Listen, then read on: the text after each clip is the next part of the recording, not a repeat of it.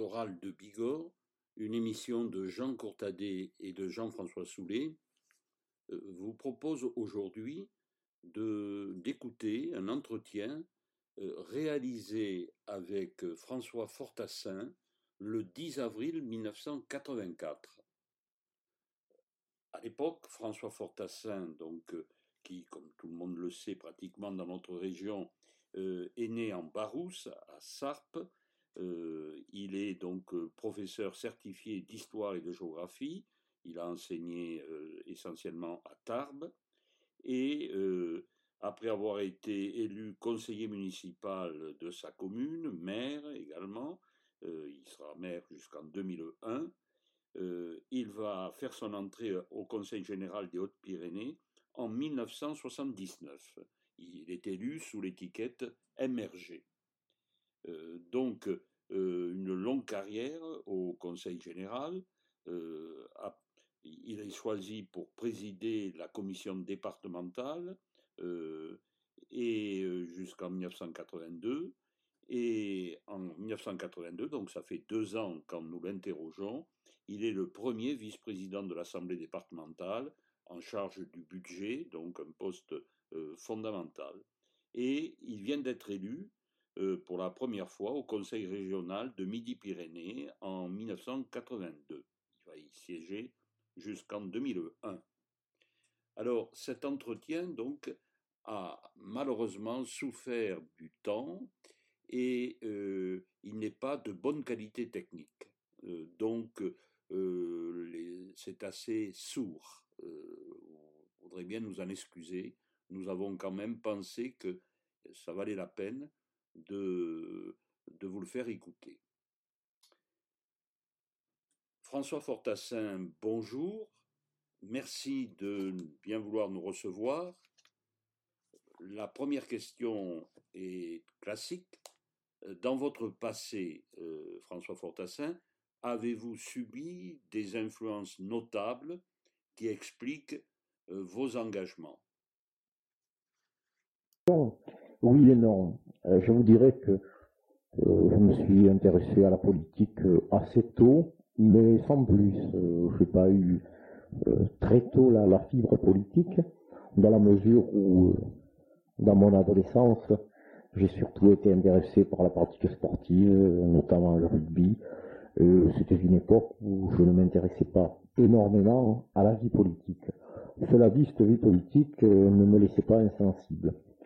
Ensuite, les influences que j'ai pu subir, eh bien, je crois que j'ai été d'abord euh, marqué sans doute par euh, un milieu familial où les traditions républicaines étaient assez ancrées, même si cela n'était pas nécessairement très visible. Euh, je crois aussi que, travers l'école primaire, j'ai beaucoup apprécié ce que j'appellerais l'école de la République, de manière peut-être un petit peu inconsciente, mais c'est quelque chose qui m'a euh, quand même profondément marqué. Et puis, euh, euh, toujours dans l'adolescence, j'avais été quand même assez frappé par ces hommes et ces femmes, à l'époque il y avait d'ailleurs beaucoup plus d'hommes que de femmes, qui s'occupaient de manière tout à fait bénévole des affaires de leur cité, de leur commune, serait-elle les plus petites, qui essuyaient, contrairement à ce qu'on peut penser, beaucoup plus de critiques qu'un avait d'encouragement, mais qui persistait. Alors je me suis un tout petit peu posé la question de savoir pourquoi il en était ainsi, et euh, j'ai assez vite répondu à cette question.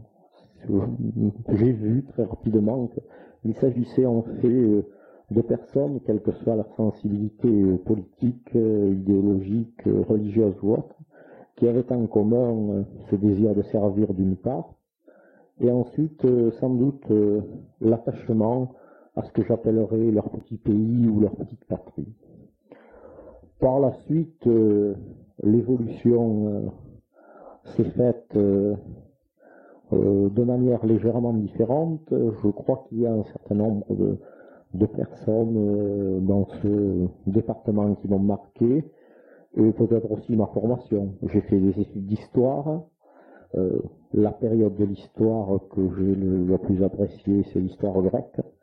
Et à partir de là, disons, un attachement à cette forme de gouvernement qu'est la démocratie. Euh, j'ai eu le privilège de vivre pendant un certain nombre d'années, notre part, à une époque où forcément je ne m'intéressais pas à la politique, dans une région qui était un peu éloignée de la mienne, même s'il n'y avait que une centaine de kilomètres, mais c'était déjà les coteaux, la plaine, c'était la rivière basse, donc assez loin de la Barousse, où j'ai fréquenté euh, euh, de manière euh, très assidue une personne qui est morte très dernièrement et qui s'appelle Paul Despoil. Et à travers le personnage de Paul Despoil, j'ai vu ce que pouvait être, à l'époque c'était une quarantaine, ensuite ça a été plus de 50, 40 ans de vie au service de la collectivité, avec euh, à la fois beaucoup de ténacité, beaucoup d'attachement euh, à certaines idées, et en même temps euh, une certaine bonhomie, un sens de l'humour, un certain sourire. Et incontestablement, je crois que Paul Despoil m'a donné, je dirais, le virus de la politique très ancré en moi, même si euh, je voudrais essayer de le pratiquer tel qu'il l'avait, c'est-à-dire avec une certaine philosophie, et, euh, voire même euh, un détachement et surtout le sens de l'humour.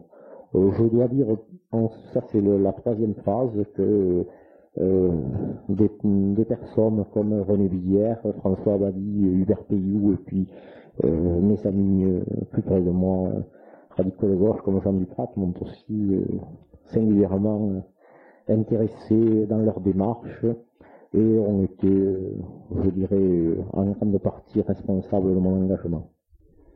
Alors on pourrait là, vous avez brossé euh, rapidement donc un, tableau de, des influences diverses qui ont pu vous marquer effectivement. Euh, j'aimerais là qu'on revienne un, petit peu en arrière. Vous savez que les historiens on cette manie-là, les racines sur le plan familial, sur le plan là de l'éducation scolaire notamment. Euh, vous pourriez nous décrire un petit peu le, milieu euh, dans lequel vous avez vécu, euh, que, faisaient vos parents? Ils étaient agriculteurs, non, par exemple Et ensuite, à quelle école primaire êtes-vous allé Et ensuite, vos études secondaires, tout ça. Je, crois en tant qu'enseignant, je me fais des illusions évidemment que tout ça peut marquer, ça avoir une certaine importance.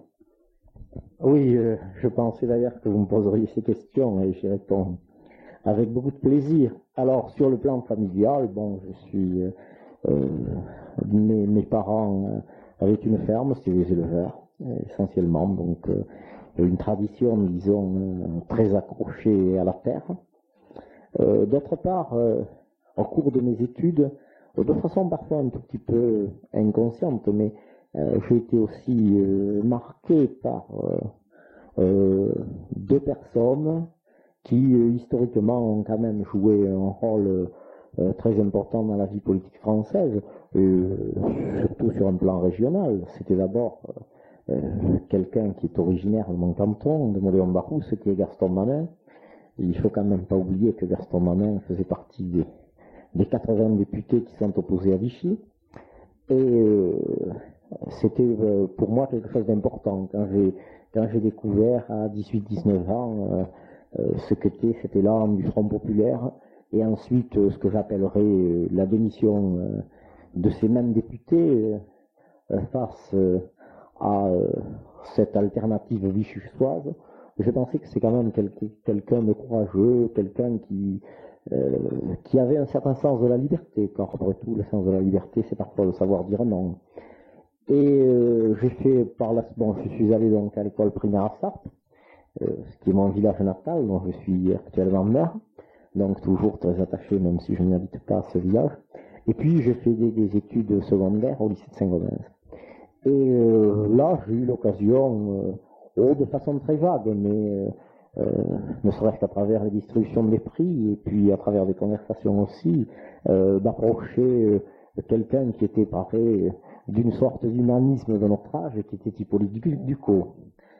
Et je pense que ces personnes ont eu une influence. Puis peut-être, euh, c'est à travers cela que j'ai eu un certain goût de l'histoire et les études d'histoire, même si je les ai pas, euh, euh, si je ne suis pas devenu un historien, parce que je me suis orienté vers d'autres voies, m'ont certainement incliné à aller voir un tout petit peu plus près ce qu'était la vie politique. Tout à l'heure, vous faisiez allusion là, à une certaine tradition républicaine qu'il y avait dans votre famille. Tradition républicaine discrète, avez-vous dit, mais, ferme. Là. Euh, c'est-à-dire, est-ce que par exemple, on lisait la dépêche du midi, on l'a commenté, qu'est-ce qu'il y avait comme tradition républicaine dans votre famille, dans l'agriculteur D'autre part, c'est important pour mieux vous situer, euh, le, si c'est pas indiscret, bien sûr, la, propriété de vos parents était importante. Euh, Oui, assez importante. Disons que j'étais dans, un milieu euh, agricole déjà assez, assez important, euh, presque, presque bourgeois. C'est vrai, la dépêche du midi était le journal presque, disons, le plus lu. Mais cette tradition républicaine euh, c'est surtout manifesté, euh, je dirais, euh, à travers l'attachement aux institutions et aussi à l'école de la République. J'ai eu personnellement la chance de ne connaître que cette école de la République. Je n'ai pas d'hostilité contre d'autres formes d'enseignement, parce que d'abord par esprit, puis ensuite, je dirais par tradition libérale, mais je pense que j'ai été profondément marqué par cette école de la République qui m'a sans doute donné un certain sens du civisme et euh, l'attachement à des valeurs qui ont peut-être, je ne dirais pas disparu, mais qui se sont un tout, petit peu estompées euh, et je le regrette. D'autre part, euh, il faut dire aussi que je n'ai pas subi d'influence religieuse particulière, ce qui était en définitive un, certain sens de la, de la liberté, donc, euh, euh, si vous me permettez cette expression, un approchage encore plus grand aux idées républicaines.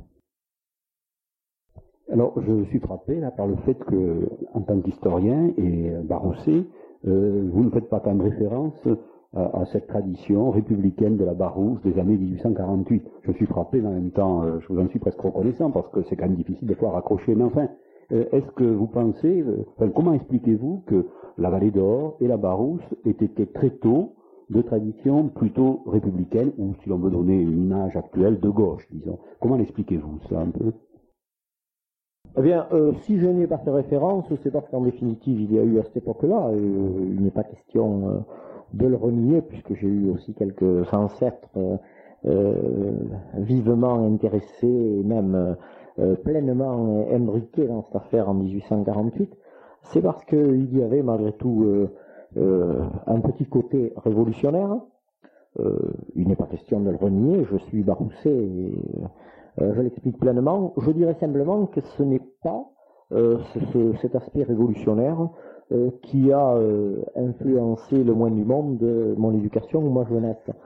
par contre, pour répondre à votre deuxième question, je crois que ce qui est très important et qui montre cette espèce de tradition euh, républicaine aussi, cette euh, tradition de gauche, euh, aussi bien en Marousse qu'en Vallée d'Or, c'est l'attachement à la liberté que les populations de ces pays ont très tôt. D'autre part, je voudrais vous dire qu'en Barousse, et elles existent encore, il y a des commissions syndicales, commissions syndicales pastorales, commissions syndicales forestières, qui gèrent en indivision un certain nombre de biens, que ce soit des pâturages, des estives, que ce soit des forêts. Personnellement, je suis président de la commission forestière qui gère plus de 2000 hectares de forêts.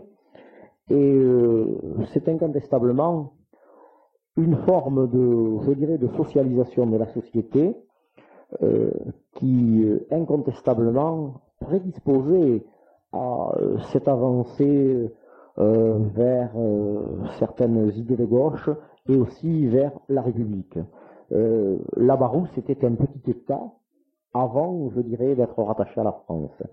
Et euh, je crois qu'il en reste quelque chose. Il y a aussi euh, quelque chose qui a sans doute poussé à cette, à cette marche en avant vers les idées républicaines, vers les idées de gauche aussi, c'est l'identité baroussaise. C'est-à-dire la volonté d'un certain refus euh, du pouvoir central qui était à l'époque euh, incarné par le roi de France, ensuite par euh, la puissance napoléonienne. certes, par la suite, il faut bien dire que la centralisation a été beaucoup plus grande d'ailleurs sous les, différentes républiques, mais les populations ne le ressentaient pas de cette manière-là. Et je pense que dans ces vallées, l'idée de décentralisation était bien antérieure à la Révolution française.